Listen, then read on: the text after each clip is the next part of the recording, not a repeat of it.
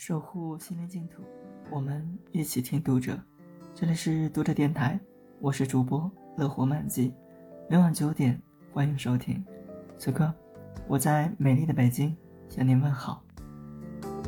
本期为大家分享的文章是《一张签帖》，作者归涛。一九九四年六月，七十一岁的出版人范用。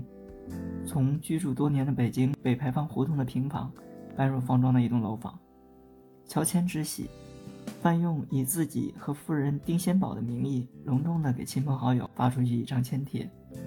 这张签帖其实只是一张巴掌大的白色卡片，背面用钢笔写有收件人的姓名、地址，贴着邮票。正面两段是打印的文字，简朴雅致，颇有趣味，全文如下。来北京，在东城一住四十五年，而今搬到城南，住进高楼，冒充上层人士，身高两米五。好在我俩都是小尺码，倒也相称，再也不用烧煤炉换煤气，省心省力。却是在高处看落日，别有一番感受。北牌坊胡同那个小院将不复存在，免不了有点依恋。为什么？自己也想不清楚。许是丢不下那两棵爷爷奶奶辈的老槐树，还有住在那一带的几位长者，忍之。最后留了新居地址、乘车路线、下车地点和落款，仅此而已。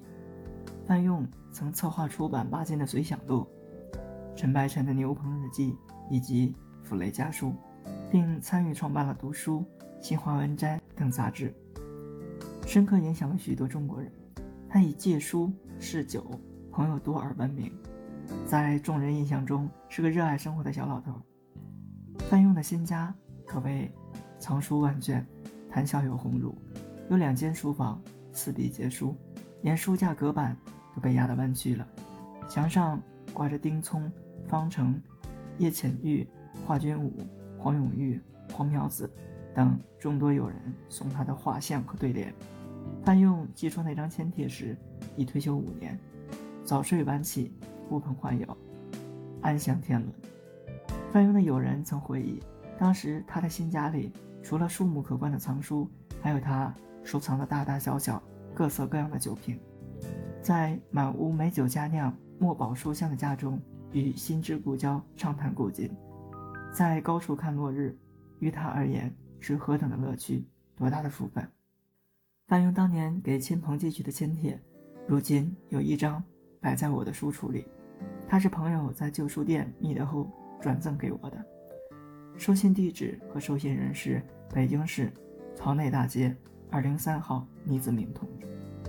倪子明曾是三联书店的总编辑，二十世纪七十年代曾和范用一起创办《读书》杂志。不知收到这份签贴后，七十五岁的倪子明是不是提着美酒去故友的新家祝贺了一番？范用在仙家住了十六年，直到二零一零年去世。用他自己的话说：“匆匆过客，终成归人。”他曾早早的自拟遗嘱和讣文，称自己一生所作所为不足道，说过不少错话，办了不少蠢事，并感慨在人生途中若没有亲人和师友给予温暖，该有多寂寞，甚至会丧失勇气。在遗嘱中。范用将自己的后事安排预告众人。这份仅二百多字，写给曾经工作的人民出版社的遗嘱，一共三点内容。前两点分别是骨灰交家属收存，务请不要引发任何刑诉。最后一点是，日后若搬家，请借用汽车，免不了还有其他一些麻烦事，同请关照，委托。读者电台今天的节目就为大家分享到这里，更多收听。敬请关注，晚安，好梦。